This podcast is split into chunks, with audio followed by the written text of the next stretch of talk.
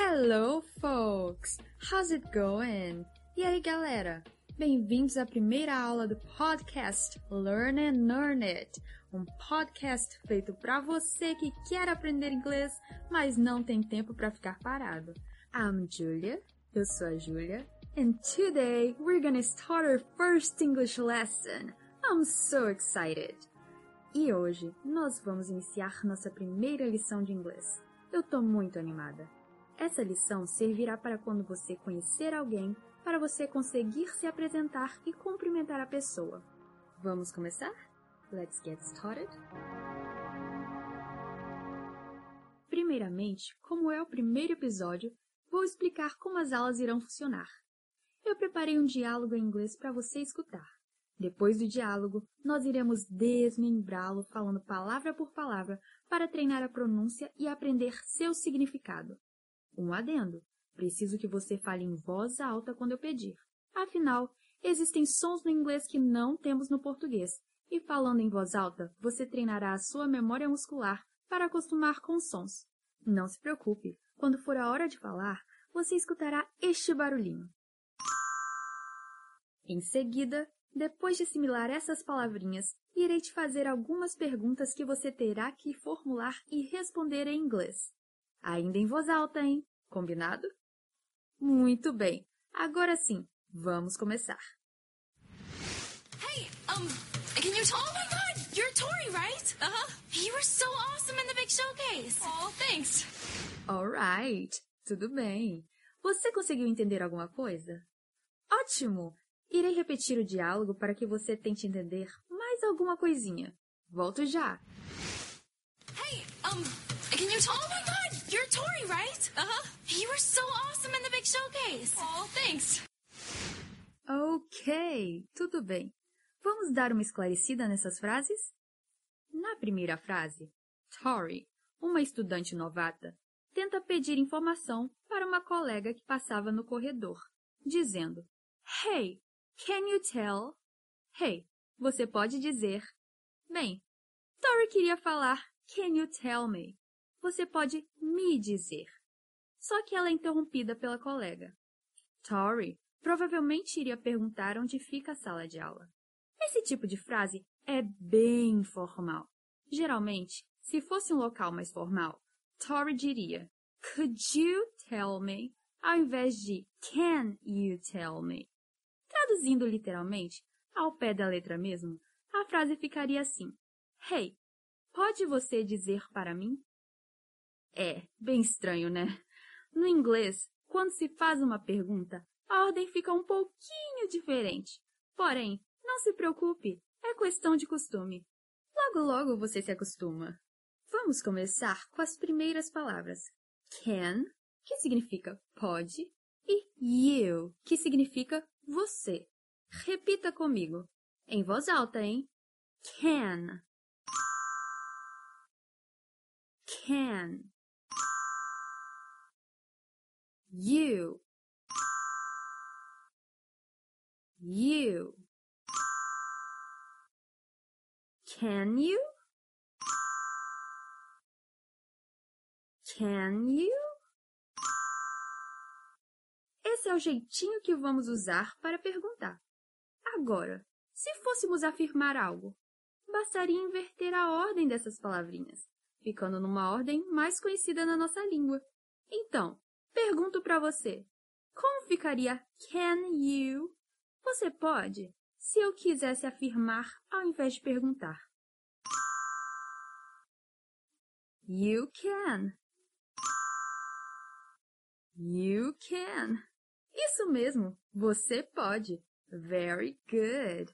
Agora, vamos para a segunda parte dessa perguntinha. Tell me. Diga-me. Tell significa dizer e contar, e me significa eu, mim, e me do diga-me. Easy peasy, right? Muito fácil, não é mesmo? Agora repita comigo. Tell. Tell. Tell me. Tell me. Então, como é que faz a pergunta completa? Fica em inglês? Você pode me dizer? Can you tell me? Can you tell me? E aí, Cat interrompe Tori, dizendo, Oh my God, you're Tori, right?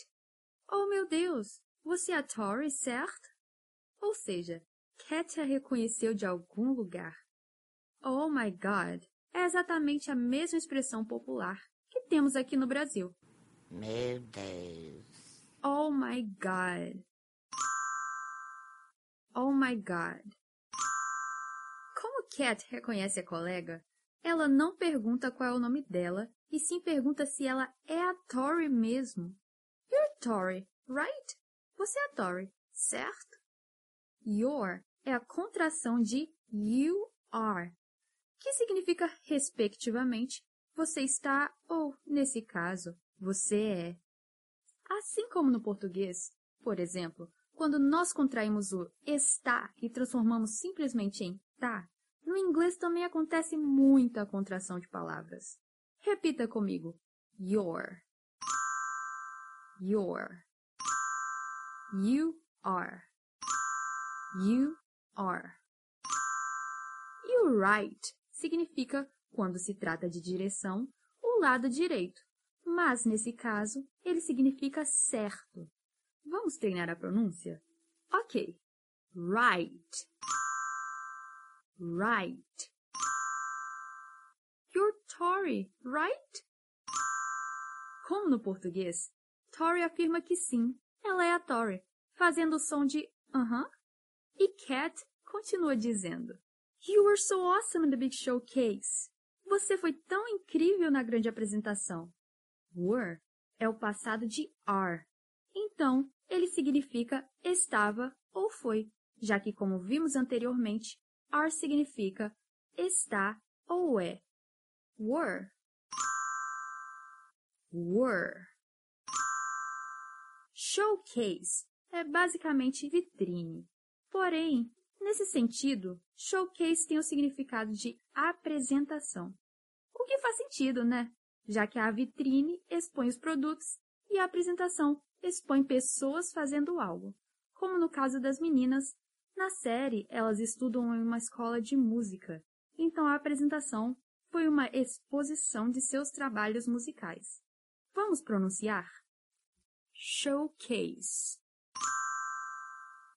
showcase.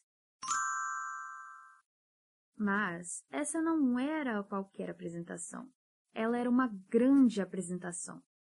Para dizer que algo é grande, temos algumas palavrinhas que podemos utilizar, e uma delas é big. Big. Você conseguiu entender o que Cat fala sobre a apresentação de Tori? Cat diz que Tori foi maravilhosa em sua apresentação. Para fazer esse elogio em inglês, usamos a palavra awesome, que significa maravilhoso, maravilhosa. Awesome.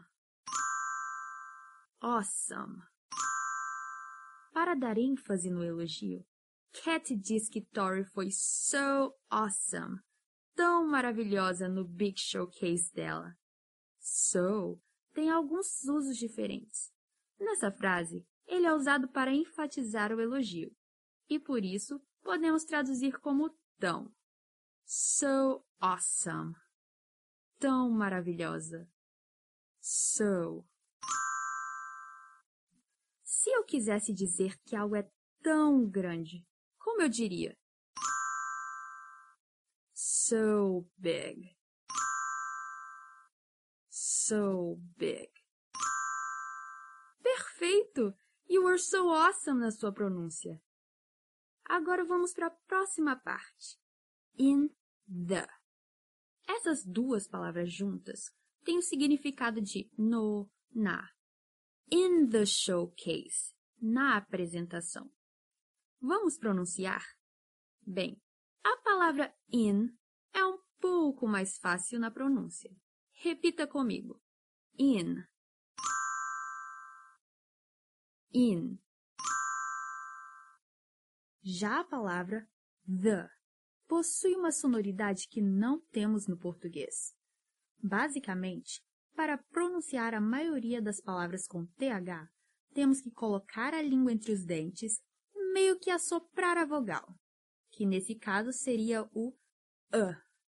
Só que, diferente de algumas palavras com TH, se você reparar, o the também tem um leve som de Z.